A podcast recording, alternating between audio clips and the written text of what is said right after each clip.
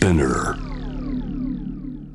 ォトジャーナリストの安田なつきです。J-Web アップクローススピナーで週1回、毎週金曜日に配信しています。今回考えるテーマは水の枯渇です。世界的に有名なミネラルウォーターの商品名としてもご存知の方が多い、フランス中部のボルビック。ここの水源が危機に瀕していると報じられています。私たちが生きていく上でなくてはならない水。この水源の枯渇、原因や背景、同じ問題は日本そして世界各地で起きているかなど、水ジャーナリストの橋本淳二さんにお話を伺っていきたいと思います。橋本さんよろしくお願いいたします。よろしくお願いします。改めてなんですけれども、あの、はい橋本さん、水ジャーナリストと名乗っていらっしゃる方って珍しいのかなというふうにも思うんですけれども、改めて水ジャーナリストを志すきっかけになったことを少し伺ってもいいですか？1990年代の半ばくらいだと思うんですけども、ええ。自分はその時26歳で、えーバングラデシュに行きました。それまではどちらかというと水源のきれいな場所であるとか、フランスのミネラルウォーターであるとか、水に恵まれた場所を取材することが多かったんですね。で、バングラデシュに行った時に初めて水道インフラのないところに行って、井戸が赤く塗られていたんですよね。赤く塗られていた。はい。で、その赤く塗られている井戸でもお母さんたちは子供たちに水をあげていたんですけれども、実はその赤く塗られた井戸というのが、非送洗された地下水が出てくる井戸だったんです。それで、どうしてそんなことが起きるのかな？この人たちはもしかしてヒ素の恐ろしさを知らないのかもしれないというふうに思ったんですけれども、そういうふうに伝えると、そのお母さんが、私たちにはこれしか水がないからこの水を飲まなくちゃ生きていけないんですというふうにおっしゃっていて、やっぱり水って毎日飲まないと生きていけませんよね。そのためにはやっぱり非送洗されていると分かっていても、ヒ素というのは慢性毒で、ゆっくりと体を蝕んでいくので。明日の水としてそれを使ってしまっていたということなんですよね。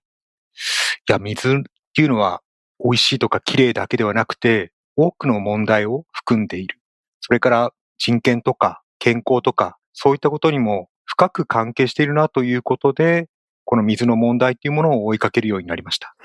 橋本さん、これまでも世界各地の、まあ、水事情だったり、あるいは問題、取材されてきたと思うんですが、今日改めて伺っていきたいのが、最初にお伝えした、まず、ボルビックのお話からお聞きしたいと思うんですね。はい。で、あの、このボルビックという地名はミネラルウォーターのその商品名としても多くの方々が知っていると思うんですけれども、はい。この水源の枯渇という報道、かなり衝撃を受けた方も多かったんではないかなと思うんですね。で、実態としてやはり現地の状況というのはかなり深刻な状況なんでしょうか？そうですね。このボルビックの水が枯れてしまったということだけではなくて、ええ。この地下水脈が枯れてしまったということなんですよね。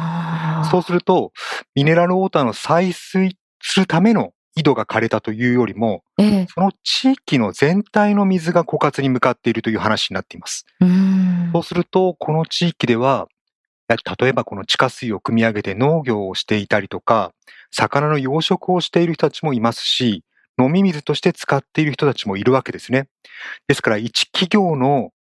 井戸を枯らしたという問題ではなくて、地域の水源が枯渇に向かっているという非常に深刻な話だと思います。なるほど。まあ、地域の生活、それから先ほどおっしゃったようなこう人権と直結している問題だと思うんですけれども、はい。あの、これ、原因として考えられるのが、例えば気候変動が危機に瀕しているということが叫ばれて久しいわけですけれども、はい。例えば天候の影響ということも考えうるものなんでしょうか？ダノン社はですね、一部にそういったことをコメントで出していますよね。ですけれども、このボルビックの井戸というのが100メートルの深い井戸なんですね。ええ。100メートルの深いところにある井戸というのは、実は雨の影響を受けにくいんです。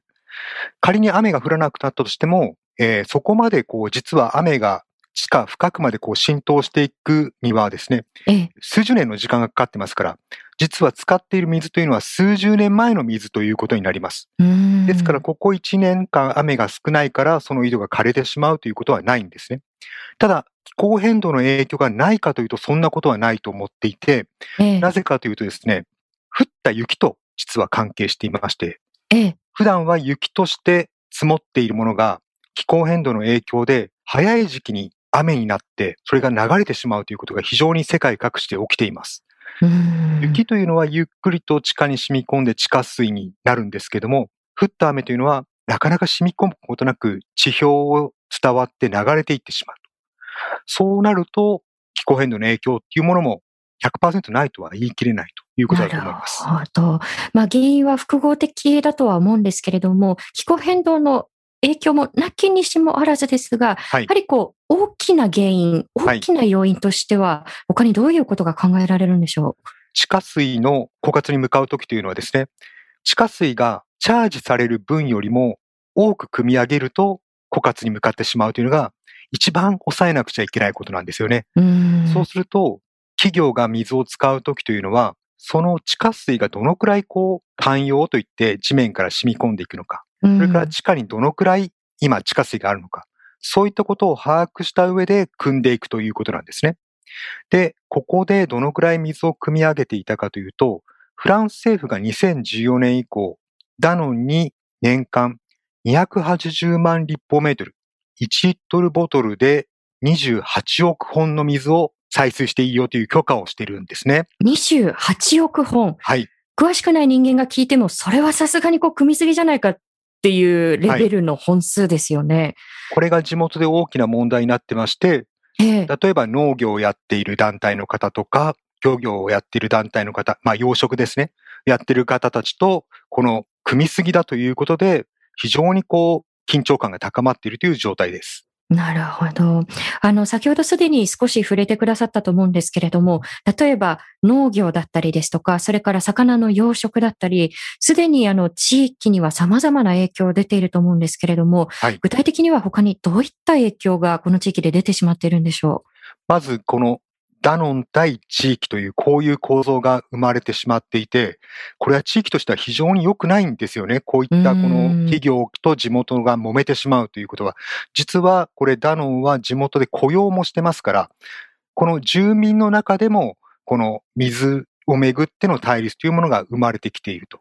それからこの使うという部分においては、農業利用者が野菜を生産できなくなっていたり、この養殖ができなくなっていたり、それから地域の水がなくなってしまったりということで、これ、長期的なこの問題になってしまう可能性が高いんじゃないかなと思いますね。うんなるほど。例えばこれ、この地域に限らず、その組みすぎによって水が枯渇してしまうというふうになると、他にも様々な、例えば、まあ、砂漠化だったりですとか、一般論として他にもいろんな影響を考えられると思うんですけれども、どういったことが他に挙げられるでしょう？一番大きいのはこの土地に住めなくなってしまう可能性があるということです。う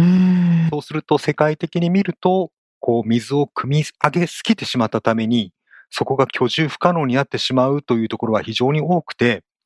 例えば環境難民の問題、こういったものにもつながっていってしまうんですね。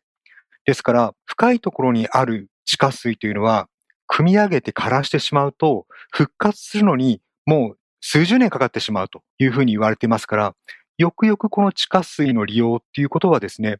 保全と活用のバランスっていうことがとても大事になってきます。うん。あの、そのバランスを変えてしまったところで、様々な悪影響がすでに起きているということなんですけれども、やはりこれ、ボルビックに限らずですね、世界各国の医療メーカー、飲料メーカーが、まあ、いろんなところで水を採掘取っているわけですよね。はい、で、水源が枯渇したり、今のようなこうトラブルが報告されている場所というのは、他にも世界各地多数あるということなんでしょうか？はい。まあ、フランス国内でもですね、これ、ダノン社だけではなくて、ネスレ社と地元の人たちとの緊張が高まっているということが現在ありますね。それから過去振り返ってみますと、アメリカで大手飲料水メーカーとこの土地の所有者が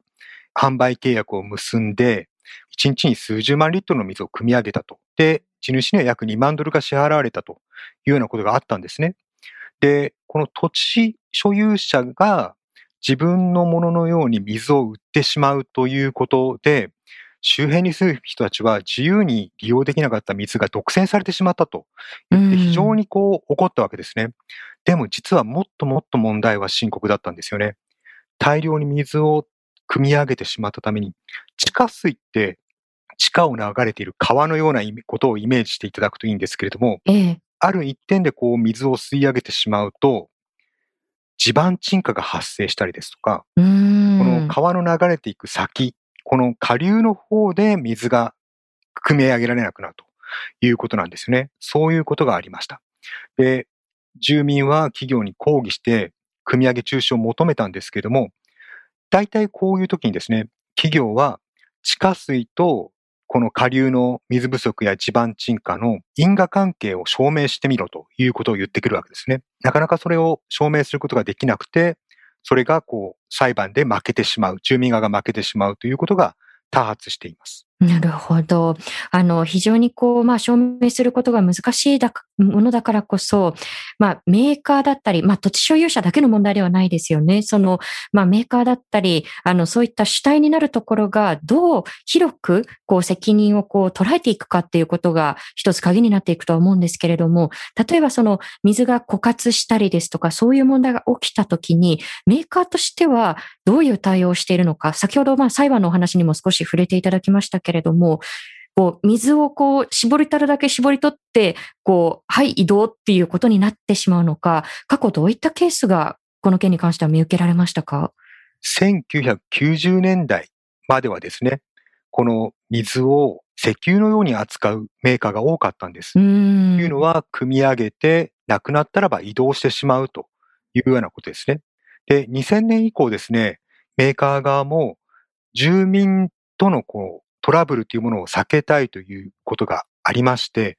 この水がその地域にどれだけあるのかというようなことをきちんと把握をして、うん、水を汲むと、それから保全活動もやっていると。で、そういったことをサステナビリティレポートに書いてですね、自分たちは地域の水を使っているだけではなくて、そこを生み出すこともやってますよということを盛んにアピールしているわけですね。まあそういうことで地元とのこのトラブルというものを減らそうということをしていたわけですけれども、まあ今回のダノンのことを考えると、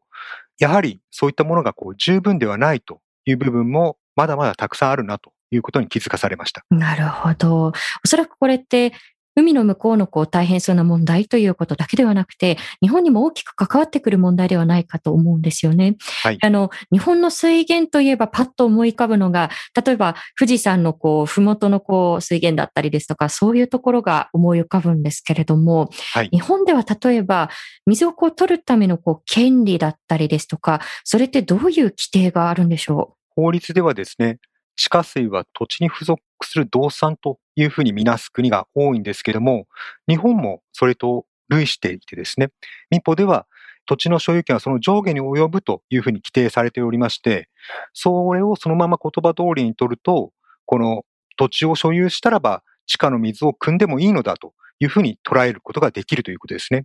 ですから、土地の所有ということと、この水の所有ということは別なんだよということをですね、まあ、広くみんなが知るということが大切だと思いますね。なるほど。まあ、意外とそういった関係性というのもこう知られていないなというふうに思いますし、あの、先ほどご指摘くださったように、やはり水脈ってやっぱり脈々とこうつながっているからこそのものだと思うので、はい、広く捉えていく必要があると思うんですが、こう、日本の今のその水のこう、まあ、採掘の状況というのもこう気がかりだと思うんですね。これ、はい、あの、国内の業者だけではなくて、例えば、海外のこう、メーカーなんかもこう、まあ、現に今進出をしていたりですとか、あるいはこれから進出を目論んでいるという話も聞くんですけれども、はい、実態としてはどうなっているんでしょう？あの、海外の資本の土地の所有ということですよね。ええ。気になってくるのが。で、その土地の所有に関しては、農水省が2010年くらいから公表を始めていまして、で、えー、2010年には43件831ヘクタール、それが10年経って2020年には465件7560ヘクタールと、10年間で面積は9倍。まあ、農地は2018年から公表されていて、えっ、ー、と、2020年は3件47ヘクタールとなっています。で、これ一見少ないんですけれども、実は日本人や日本法人をダミー的に登記名義人にしたケースや、見届けのケースというものもあってですね、これまだ氷山の一角なのではないかというふうに考えられています。なるほど。あの、例えば過去にですね、こう、まあ、自治体の中でその水を採掘するにあたって、こう、海外のこう、メーカーに実質、こう、ほとんどこう、権利がありながらも、あの、まあ、契約上といいますか、こう、許可上は、例えば、あの、あくまでもこう、余剰の水をこう、渡してるんですよっていう、こう、形になっていたなんていうケースも、橋本さんの記事に書かれていたと思うんですけれども、はい。過去にどういったケースがあったのかということも改めて伺えますか？はい。それはですね、自治体が本当は許可してないものをミネラルウォーターの会社にですね、ええ利用権を売ってしまうというケースがありました。で、それについて後からこれが発覚しまして、で、住民の人たちは、その海外のミネラルウォーターの会社がですね、これ、陶酔したんだということを言われていて、そのことというのはですね、未だにその地域に行くと言われていますね。うん、なるほど。あの、こういった過去のケースというのも、こう、丁寧な検証が必要だと思うんですけれども、例えば、現時点でのその、水を取りすぎないためのこうルールであったりですとか、法整備というのは、日本国内ですとどうなんでしょう？十分に整っているとは言えない状態なんでしょうか？はい。2010年にですね、えっ、ー、と、海外の、えー、資本が水をたくさん買っているんだということが北海道を中心にこう言われたわけです。で、それ以降ですね、各地の自治体が自主的に条例を作って、この水の利用はこの公のものなんだということを言っていたり、えっ、ー、と、水は貴重な財産なんだ。みんなで使うものなんだということをこう主張したりしていました。で、そのことについて、えー、自治体の条例と、例えば土地所有者である外国資本が、えー、土地の所有権はその上下に及ぶという民法を盾にとってですね、この訴訟が起こされたら困るというのが自治体の言い分だったんですね。皆さん行政訴訟を起こされるということを非常にこう恐れていました。で、そこを今回補うという形で出てきたのが、改正水循環基本法というものです。これ6月9日に成立しています。はい。あの、あまりこれ、あの、日本の報道機関の中で大きく取り上げられなかったなというふうに思うんですけれども、はい、内容としてはどういっったものになっているんでしょう？あの、水循環基本法という法律は2014年に制定されていまして、水を国民共有の貴重な財産であり、公共性の高いものだというふうに定義しているんですよね。でも、まだまだあまり多くの人はこの法律のことを知らなかったと思うんです。で、この法律ではですね、地下水も水循環に含まれるいうことはこう明記されているんですけれども、ええ、その責務であるとか施策に関わる規定っていうものは明記されていなかったんですよね。そこで今回、地下水採取の制限を条例で定めることができる各地域が地下水を保全活用のルールを作っていいよということをですね、定めたということなんですね。ですから条例を後押しするような法律ができたということだと思います。なるほど。まあ、条例を後押しするという形であくまではある。これは、あの、一つ前進と受け取っていいのかもしれないですけれども、はい、その国レベルで、例えばこう、積極的にこう、規制をしていこうであったり、そういった法規定というのはまだ乏しいということになるんでしょうか？地下水法というものが、これまでもですね、1970年くらいから何度となく、この案としては浮かびつつも、やはり地下水利用者の大きな反対にあって、この潰れてきたというのが歴史としてはあります。なるほど。今でもですね、この地下水のルールが必要だという意見は根強くあって、この地下水の公共的な価値というものを明言すべきだということを言っているんですけれども、一方で、国が地下水のルールを一律的に全国的に網をかけるような形で整えるのではなくて、地下水というのは地域によってこの地下水の量や使用の関係といったものもまちまちなので、地域が主体になって地下水を保全しながら活用していく仕組みを作ると。で、そういったことをこう国がそういうことをすべきだよということや、この財政面で支援をすると。まあ、まさに見える化などを行うことを国がこう支援していく財政面で。そういったことがですね、今後考えられるのではないかと思いますね。うん。あの、それはやはりこう、積み残しといいますか、今後のこう、課題として一つ挙げられることだと思うんですけれども、例えばその他国をこう見たときに、こう、モデルケースになるようなところだったり、もちろん先ほどおっしゃったように、国だったり地域によって水のこう状況というのは大きく異なっていくとは思うんですけれども、こうしたこう、まあ、法整備が進んでいる国、地域というのは思い当たるところというのはありますか？はこれがなかなか難しい問題なんですよね。ええ。で、この考え方としても、地下水は私の水、死水であるというふうに考えている国と、公の水、香水であるというふうに考えている国があります。うん。で、さらにこれ国レベルを超えて、実は地下水って国境を越えて流れているものなんですよ。なるほど。そうすると、ここに、えっ、と、どういったルールを作っていくかということをですね、今まさにこう、模索が始まっているというような状況です。特にその、まあ、地続きで国境を接している国によっては、こう、国境を越えてどういう、こう、共有できるようなルール作りをしていくのかということが、これからまさに議論されなければならないということですね。そうです。うん国際河川といって、目に見える川のこの権利についても、国際河川の間ではなかなかこう、うまく進んでいないという状況があります。うん例えば、メコン流域で中国がたくさん水を使うから、タイやベトナムが水を使えなくなっているというようなことがですね、報道されたりするんですけれども、これはまだ目に見えるので、水の少なくなった、増えたということがわかるから議論のしようもあるんですけども、地下水は見えないので、そういったことも、この地下の様子を見える化しながら議論していかなくちゃいけないということで、ハードル的には1段も2段も高いと思うんですよね。うんなるほど。あの、そういった国際的な動きも引き続き注視をしていきたいと思うんですけれども、あの、翻ってまた日本に戻って視点を戻してみると、こう、日本ってこう、まあ、私のイメージの中でもやはり、こう、水が豊かな国。例えば、あの、よく言われることですけれども、レストランに入って、こう、無料で水が出てくる国って、ええ。世界的に見ても珍しいんじゃないっていうふうに言われることがあったりしますよね。ではいも、このイメージの中でこう語られている水の豊かな国というものと、こう実態としては何かこう乖離するものがあるのかどうか、そのあたりは橋本さんいかがでしょあの、実は日本ってそんなに水が豊かではないんではないかというふうにあ私は思っています。うはい。で、日本はたくさんの食べ物に変身した水を輸入しているとうん。いうところを抑えてほしいんですよね。で、日本で1年間に使用している水の量というものを計算してみると、生活用水、工業用水、農業用水、これを人口で割ると、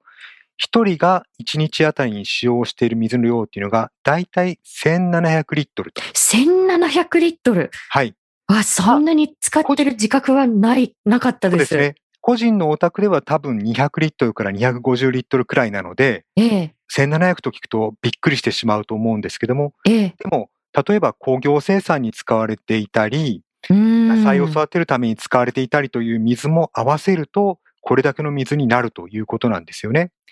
ですけれども、これを食べる水というふうに置き換えてみると、ええ、例えば、じゃあカレーを作ったとしましょはい。う。えー豚肉を育てる。豚肉の餌が必要だ。うん。じゃがいもが必要だ。お米が必要だ。人参が必要だ。などなど、いろいろと食べ物を育てる水がありますよね。ええ。で、カレー一食分が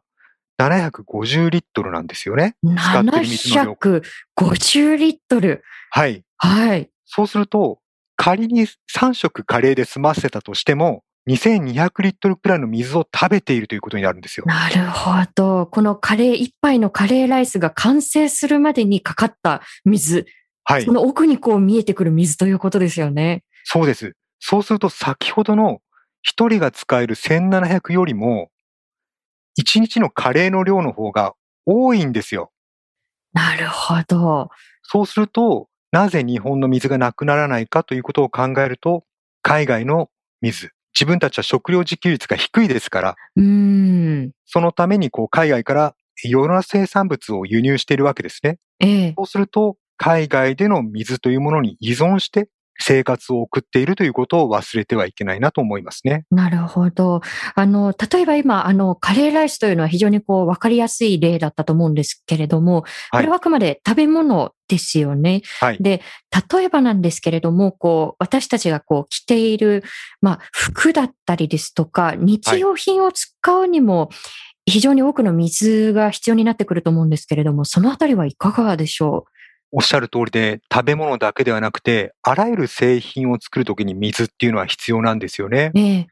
例えば T シャツにと水の旅ということを考えてみると、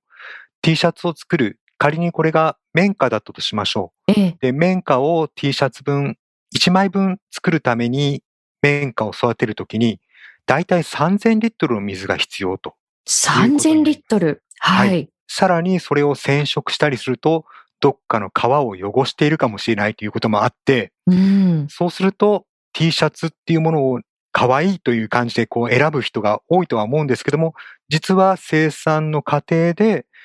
別の国の何らかの迷惑をかけている可能性も否めないということだと思うんですね。なるほど。まあ、先ほどのそのカレーライスの例で、まあ、他国のこう水を使って私たちのこう食べ物が成り立っているというあのことを挙げていただきましたが、はい。例えば、まあ、食べ物もそうかもしれないですけれど、T シャツ、日用品が、もしかすると他国で誰かの生活するような、こう、地域のこう水を